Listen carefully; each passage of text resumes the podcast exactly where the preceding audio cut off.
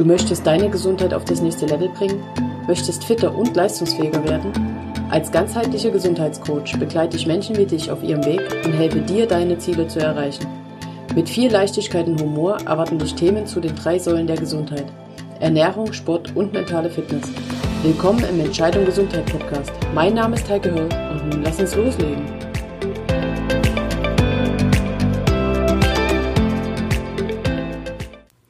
Zweimal drei macht vier, witte, witte. Na, ihr kennt das alles. Ich erspare euch mal das Gesinge.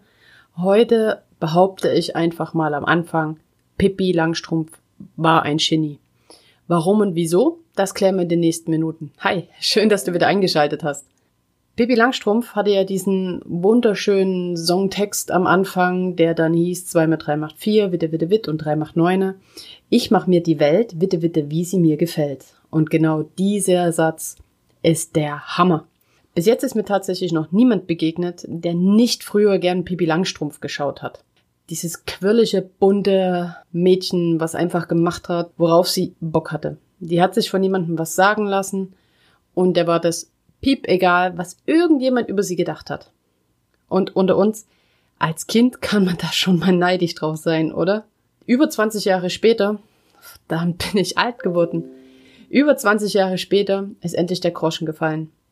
Pipi Lotta, Victualia, Rolgatio, Pfefferminz, Ephraims Tochter Langstrumpf war ein Genie. Mir ist vollkommen bewusst, dass die heutige Podcast-Folge etwas provozieren kann. Aber das ist genauso gewollt, denn ich möchte dich wachrütteln.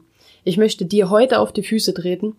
Und wenn du es zulässt, kann dieser Fußtreter ein wunderbar sanfter Schubser in ein anderes Leben sein.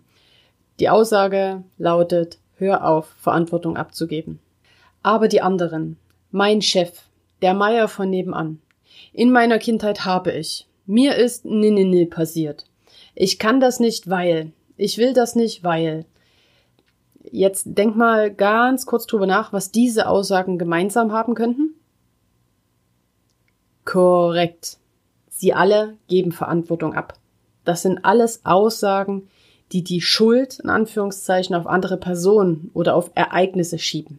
Aber ohne Mist, dem Meier von nebenan, dem ist das scheißegal, ob du dir über einen Konflikt oder irgendwas, was er gemacht hat, was dir nicht gepasst hat, dass du irgendwas nicht machen kannst, weil er, keine Ahnung, der Hecke falsch geschnitten hat, dem ist das total Bockwurst, ob du da Wochen oder Monate lang drüber rumkrübelst und dich ärgerst und irgendwas nicht tust, was du sonst machen würdest.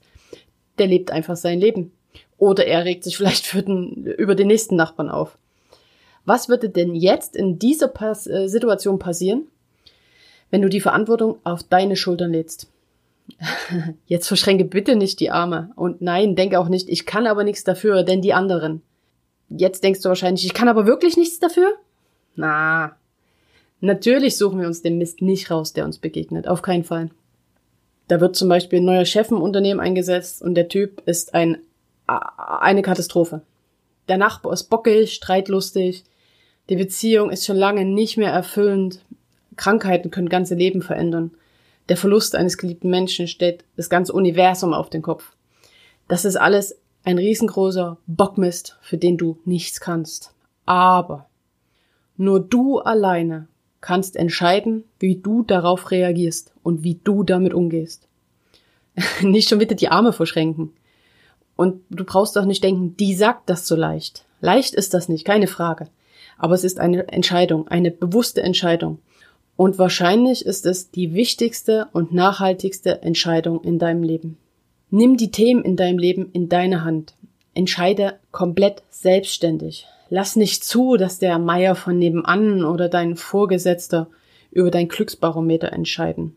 Und komm, ohne Mist. Der Gedanke, dass jemand anderes, zum Beispiel der Meier von nebenan oder dein Chef, Macht über dich hat, der ist doch noch viel nerviger, oder? Mich würde jetzt wirklich wahnsinnig interessieren und ich wünschte mir gerade, ich hätte ein Live-Video dazu gemacht, was in dir vorgeht. Denkst du sowas wie, verdammt, da ist was dran oder die spinnt total oder wie bekomme ich die Kontrolle denn zurück oder yo, Sie hat recht. Aber zum Glück habe ich das schon mal gecheckt. Noch vor ein paar Jahren habe ich sowas auch nicht zugelassen. Solche Gedanken hatte ich gar nicht in meinem Kopf, dass ich eventuell Macht abgegeben haben könnte und tatsächlich andere entscheiden, wann es mir gut geht und wann nicht. Ich habe Verantwortung schlicht abgegeben. Warum? Warum ist relativ einfach zu beantworten. Aus Angst, aus Gewohnheit und aus Bequemlichkeit. Das sind drei super tolle Worte und wenn diese drei Worte auf einen Haufen zusammenkommen in einer Situation, dann musst du so richtig Coronis haben, um vorwärts zu kommen und dagegen anzugehen. Ein Beispiel aus meinem damaligen Leben. Ich hatte damals einen Job, ich habe in einem Autohaus gearbeitet und habe dort auch wirklich gern gearbeitet. Ich mochte den Chef, der eingesetzt ist, alles toll. Aber dann wurde dieser Chef, dieser wirklich tolle Chef, versetzt in eine andere, in eine andere Filiale. Und der neue, der neue Typ, der eingesetzt wurde, der war, ich versuche gerade ein Wort zu finden, was nicht ganz so gemein ist, Mist. Der war einfach Mist. Das war jemand, der nur gemault hat, nur kritisiert und ähm, ich finde, es ist total aussagekräftig, wenn der Leitsatz ist, kein Anschiss ist Lob. Es ist eine Katastrophe, das macht überhaupt keinen Spaß. Der Wecker hat dann früh geklingelt und ich wäre am liebsten zu meiner Mama gegangen und hätte um eine Entschuldigung gebeten, dass sie mir einfach eine Entschuldigung schreibt, wie früher in der Schule. Aber mit Mitte 20 geht das wohl schlecht. Die Angst bestand damals einfach darin, was passieren könnte, wenn ich den Job wechsle. Also der Weg ins Unbekannte. Denn in dem Unternehmen, wo ich war, wusste ich ja, was ich habe. Die Gewohnheit, die bestand darin, dass ich in dem Unternehmen schon ein paar Jahre beschäftigt war, dass ich die Kollegen mochte, dass ich genau wusste, was ich dort hatte, was ich zu tun hatte. Es war alles einfach Routine. Es war Gewohnheit. Und last but not least, Bequemlichkeit. Und Bequemlichkeit, die muss ich, glaube ich, gar nicht so sehr erklären. Man hat einen sicheren Job, der Job bezahlt ja die Miete und deine Brötchen und ähm, Jobsuche und Bewerbung schreiben, das ist Arbeit, da müssen wir uns nichts vormachen. Du suchst Jobangebote raus, du schreibst Bewerbungen so gut es geht, du kriegst Absagen, du musst zu Vorstellungsgesprächen. Das ist schön viel Arbeit und kürzt die Freizeit total ein und da ist man doch viel bequemer, mault über den neuen Vorgesetzten und haut sich abends auf die Couch und genießt einfach seinen Feierabend. Und du hörst schon, das war damals irgendwie schon eine Entscheidung, die ich getroffen habe, in dieser Situation zu bleiben. Es wäre jetzt nicht so angenehm, in der Situation zu sagen, ich bin nicht glücklich auf Arbeit, aber das ist meine Entscheidung, weil ich zu bequem bin, zu viel Angst habe und weil ich einfach gewöhnt bin, dort zu arbeiten. Es war tausendmal einfacher zu sagen, mein Job macht mir keinen Spaß mehr wegen dem neuen Chef. Schwupp, ich war fein raus und der Vorgesetzte der Dumme. Aber echt, der Dumme oder die Dumme war ich. Denn ich habe dort meine Energie verschwendet. Ich habe meine Lebenszeit verschwendet. Ich hatte, es waren tatsächlich Monate, keinen Spaß, auf Arbeit zu gehen. Und unter uns, also was heißt unter uns, das ist kein Geheimnis. Den Chef wird das einen Dreck interessiert haben, wie es mir da geht oder nicht geht. Der ist nach Hause gegangen und war alles Friede, Freude, Eierkuchen. Ich war der Trottel, dem es schlecht ging, aber ich habe nichts dagegen getan. Ich habe Verantwortung abgegeben. Und dann kam vor zwei Jahren der nächste Arschtritt vom Leben, der mir so richtig eine reingehauen hat. Und das war der Moment, wo ich für mich die Entscheidung gefällt habe, ich mache mir die Welt, wie sie mir gefällt. Ich wollte nichts und niemanden mehr über mich, meine Laune, wie ich mich fühle, entscheiden lassen. Ich wollte alleiniger Herrscher in meinem Leben sein.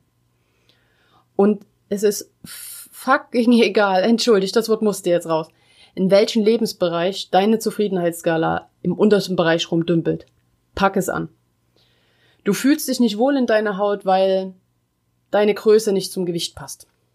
Du hast wenig Energie und dein Körper fühlt sich älter an, als er ist. Das heißt, du stehst auf und siehst nicht aus wie, hm, sondern zehn Jahre älter. Du weißt, dass du ein emotionaler Esser bist. Du kennst vielleicht sogar den Grund dazu, aber hattest bis jetzt noch nicht die Möglichkeit, das Thema zu lösen. Du weißt nicht, wie du das Thema löst. Du hast noch gar nicht genau hingeguckt, was das auslöst, dass du emotional isst. Aber du weißt, dass es da ein Thema gibt. Du bist unzufrieden mit dir, weil du dir tausend Sachen vornimmst, weil du vornimmst, ab morgen besser und gesünder zu leben, weil du dir vornimmst, demnächst laufen zu gehen, weil du dir vornimmst, demnächst wieder ins Gym zu gehen, aber du kommst noch mal, verdammt nochmal nicht in die Umsetzung. Du fühlst dich allein und hast keine Ahnung, wie du deine Ziele umsetzen kannst.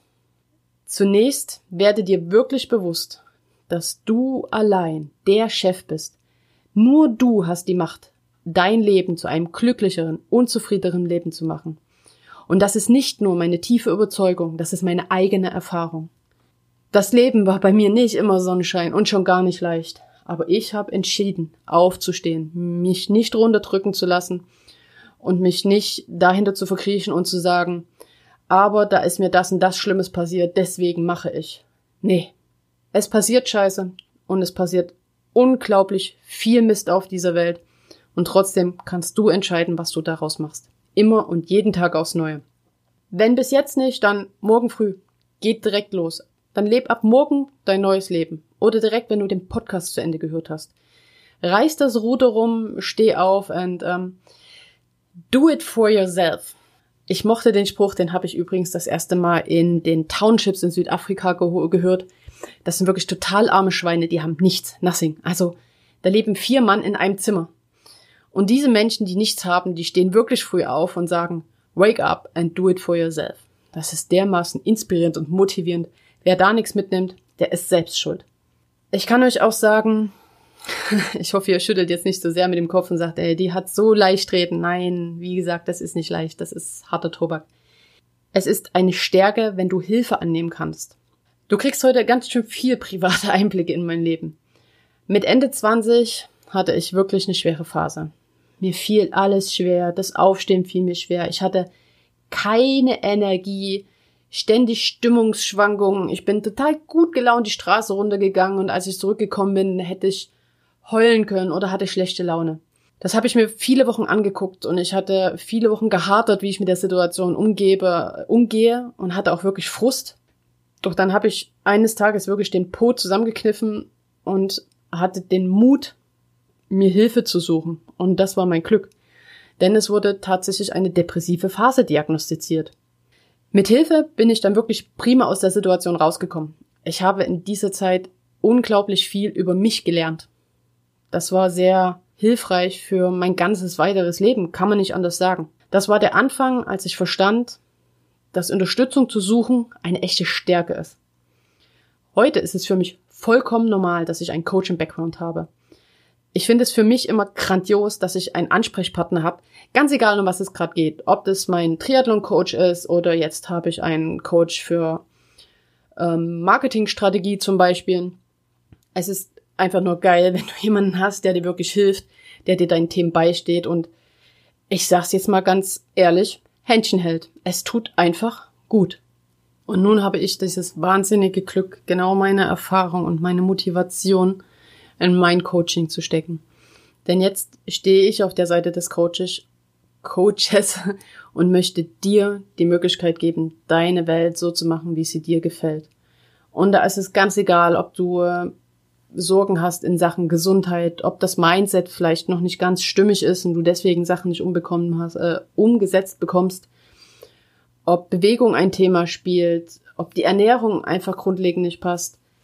Was es auch ist, wenn es irgendwas mit dem Thema Gesundheit und Wohlbefinden zu tun hat, um Gottes Willen, schreib mich an. Du hast null Risiko. Wir reden einfach 30 Minuten miteinander. Ich sag dir genau, was ich mache, was du von mir erwarten kannst. Du sagst mir kurz, was du erwartest. Und dann schauen wir, wie wir starten können. Und dann bauen wir dir deine Welt, wie sie dir gefällt. Ich hoffe, ich konnte dir heute einen kleinen Schubser geben. Falls du Themen in der Richtung hast, wenn nicht, geile Nummer, dann lass uns zusammen happy sein. Ich wünsche dir jetzt noch einen supergeilen Tag. Ich danke dir tausendmal fürs Reinhören. Bis nächste Woche. Deine Heike.